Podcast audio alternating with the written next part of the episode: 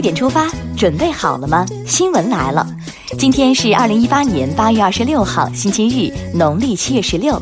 大家早安，我是张宇。首先来关注一组要闻：国家主席习近平八月二十五号同伊拉克共和国总统马苏姆互致贺电，庆祝两国建交六十周年。日前，国家卫健委等九部委联合发文，要求重点打击过度医疗、收受药商回扣、欺骗消费者接受治疗或购药等行为。此外，文件要求建立黑名单制度，对于被列入黑名单的机构或个人，要实现医保拒付、行业拒入、公众拒斥。二十五号凌晨，哈尔滨市松北区北龙温泉休闲酒店发生火灾，事故已造成十九人死亡。据黑龙江消防部门消息，火灾是由酒店二楼厨房起火引发的。目前，酒店负责人已被刑拘。应急管理部消防局发出通知，要求全国范围内深入开展人员密集场所消防安全检查。消防安全千万不能大意。近日，国家禁毒委员会等部门联合发布通知。鼓励公民、法人和其他组织举报毒品违法犯罪行为，经查证属实的，国家给予三百元至二十万元不等的一次性奖励。参与禁毒，从我做起。证监会日前对涉及万家文化（现已更名为祥云文化）、中原证券等八宗案件作出行政处罚。案件问题包括相关主体信息披露违法，以及证券服务机构未勤勉尽责等。二零一八雅加达亚运会第七个比赛日落下帷幕。中国队在网球女子双打、男子二十五米手枪速射、女子链球等比赛中斩获金牌。此外，女足四分之一决赛中，王霜上演帽子戏法，中国女足五比零大胜泰国女足，晋级四强。半决赛将对阵中国台北队。目前，中国队共获得七十二枚金牌、五十一枚银牌、三十枚铜牌，稳居奖牌榜首位，为中国健儿打 call。下面来关注总台独家内容。中央广播电视总台中国之声二零一八年暑期推出特别报道《爸爸妈妈在远方五年回访》，追踪记录当年四个孩子的五年人生轨迹。今天关注回访第四篇，叶明的下一个梦想。再来刷新一组国内资讯。二十五号七点五十二分，我国在西昌卫星发射中心以一箭双星的方式成功发射两颗北斗导航卫星。茫茫太空又新增了两颗中国北斗星。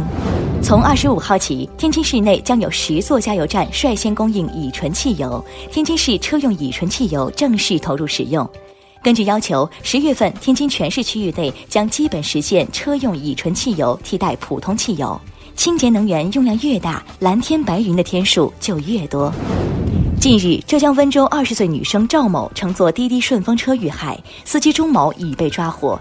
针对此事，滴滴出行二十五号发布致歉声明，称其负有不可推卸的责任。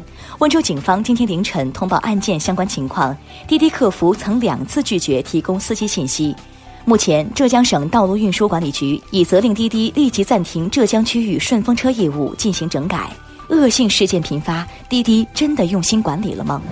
四川乐山市日前破获一起套取补助资金案件。一名乡干部伙同五名村干部虚报种植两百亩珍稀树木红椿树林，被办案人员发现。目前，涉案人员已分别受到相应处罚。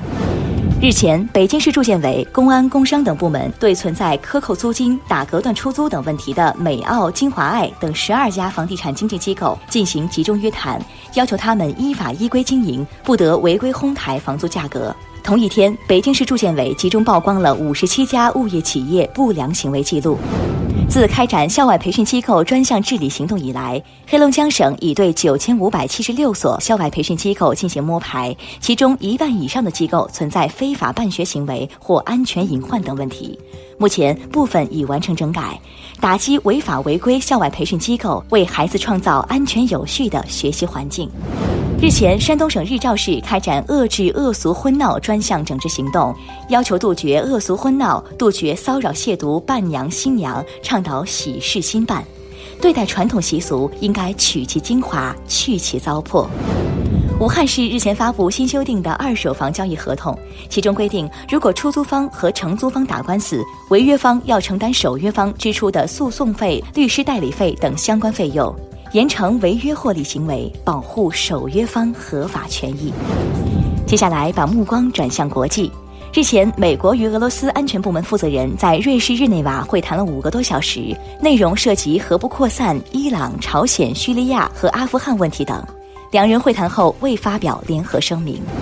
美国国务院二十四号说，将根据总统特朗普的命令，取消对约旦河西岸和加沙地带向巴勒斯坦方面提供的超过两亿美元的项目援助。巴勒斯坦方面回应称，巴勒斯坦人民和领导层不会屈服于美国的高压政治。欧盟日前同意拨款一千八百万欧元，用于支持伊朗经济和社会发展。路透社报道，欧盟这一举动旨在帮助伊朗抵消因美国恢复制裁所遭受的损失，力挺伊朗核问题全面协议。接下来进入今天的每日一席话：亲人善邻，国之宝也。二零一五年十月二十九号，习近平总书记在纪念孔子诞辰两千五百六十五周年国际学术研讨会暨国际儒学联合会第五届会员大会开幕式上的讲话中，引用了“亲人善邻，国之宝也”。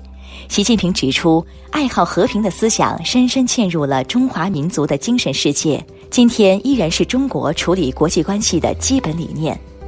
亲人善邻，国之宝也，出自儒家经典《左传》，意思是与邻者亲近，与邻邦友好，是我们的国宝，也是我们坚持的原则。最后来关注今天的每日话题：禁止未成年人参与选秀节目，你赞同吗？未成年人节目管理规定日前面向社会征求意见，规定提出不得制作、传播未成年人参与的选秀类节目，禁止利用不满十周岁的未成年人作为广告代言人。未成年人节目应当严格控制设置竞赛排名。网友对此意见不一，有人表示赞同，但也有人表示不能一棒子打死青少年，也有追求梦想的权利。对此，你有什么看法呢？欢迎大家在文章底部留言发表看法。好了，七点出发就到这里，咱们明天再见吧。